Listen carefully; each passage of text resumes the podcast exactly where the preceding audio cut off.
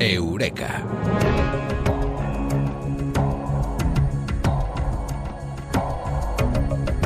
No hay uno, ni dos, ni tres, son cuatro los cerebros que tenemos los seres humanos. Y hoy os lo vamos a contar aquí en Eureka con Mado Martínez. Eh, Mado, muy buenas. Buenas noches, ¿qué tal? Mado, siempre pensamos eh, con el cerebro, pensamos en el cráneo, pensamos en ese primer eh, cerebro, pero hay muchos otros, ¿no?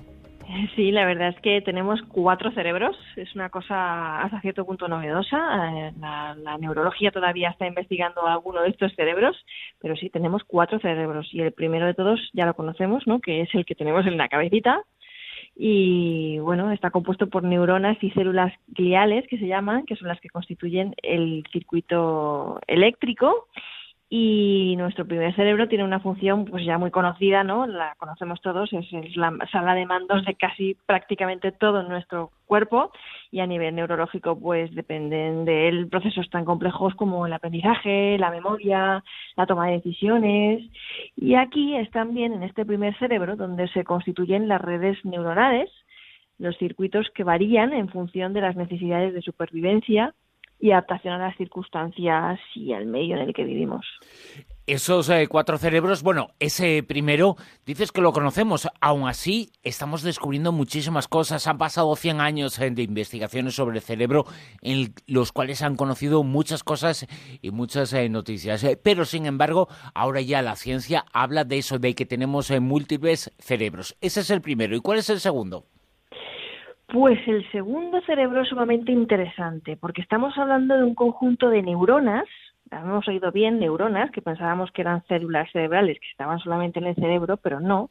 Estas neuronas están incrustadas en las paredes del tracto intestinal y pueden operar de forma autónoma, independiente, vamos, y además comunicarse regularmente con el primer cerebro a través del sistema nervioso simpático y parasimpático. Y eso es lo que hace, comunicarse con el primer cerebro. Eh, ¿Cómo lo hace? De forma bidireccional. Eh, a, este, a este segundo cerebro también se le, se le conoce como sistema nervioso entérico y está compuesto por 500 millones de neuronas. ¿Y cuál es su principal función? Pues prácticamente regular el movimiento intestinal.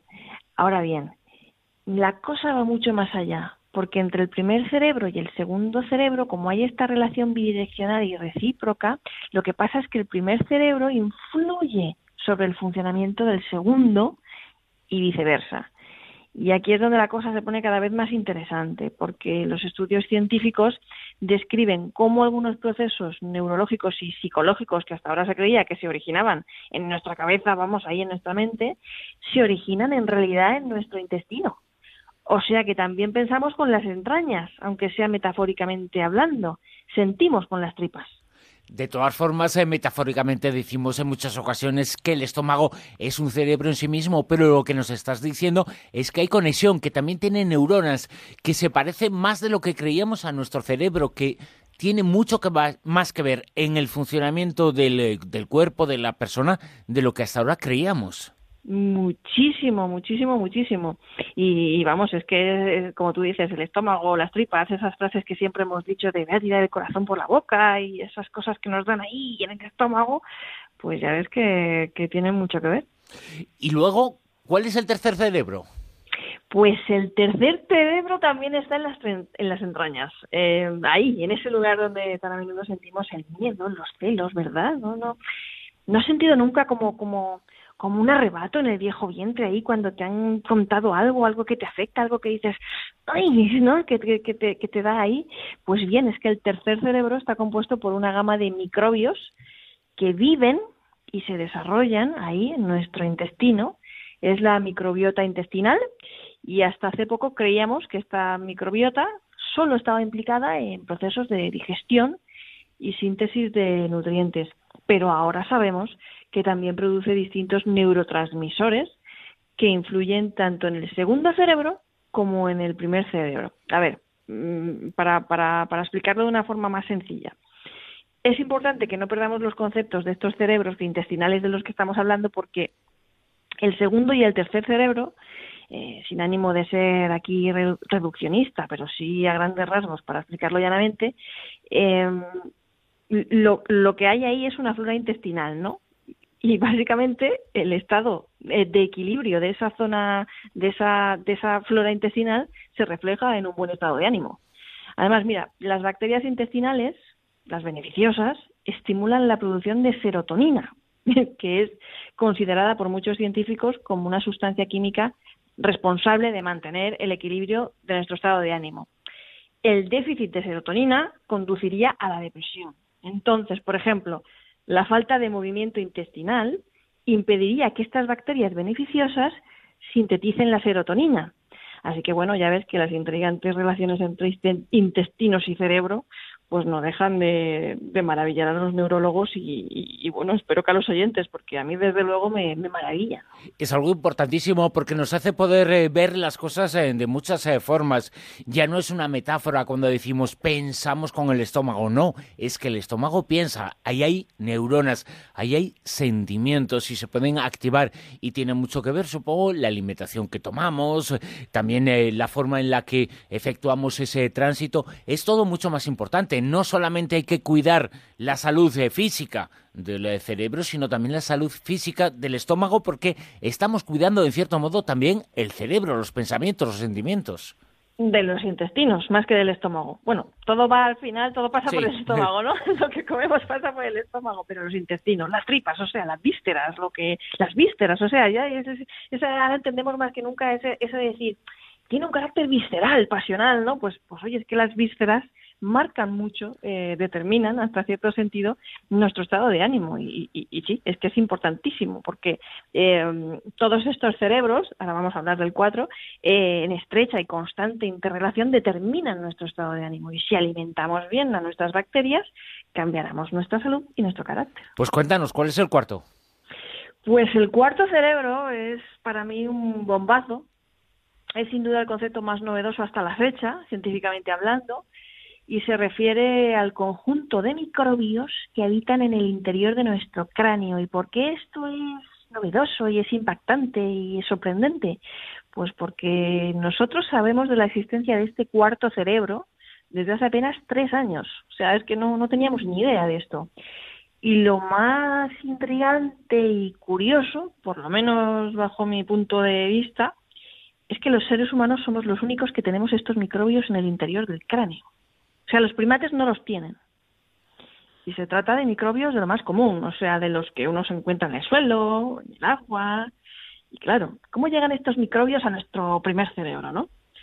Muy fácil, a través de las células de nuestro sistema inmunitario, es decir, los linfocitos, los macrófagos activados, si nos acordamos de cuando veíamos la serie esta de la vida, era una vez la vida, Sí. Pues a través de los, de los linfocitos y todo esto. Y eh, si el sistema inmunitario es el encargado de conectar el primer cerebro con el cuarto, por algo se da, porque además el cuarto cerebro tiene una enorme influencia sobre las neuronas y las células gliales, aunque de momento mm, la verdad que podemos decir poco más de, él porque todavía estamos investigando su función. El doctor Marco Ruggiero, que es médico y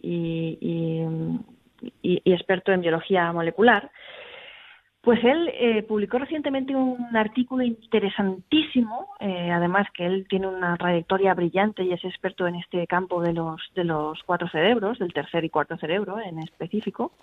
Él eh, dice que es probable que ciertas alteraciones de la macrobiota del cuarto cerebro, es decir, de esos microbios que están ahí en nuestro cráneo, estén involucradas en el desarrollo de todo tipo de trastornos neurológicos y psiquiátricos desde el Alzheimer hasta el autismo, la esclerosis múltiple, la esquizofrenia.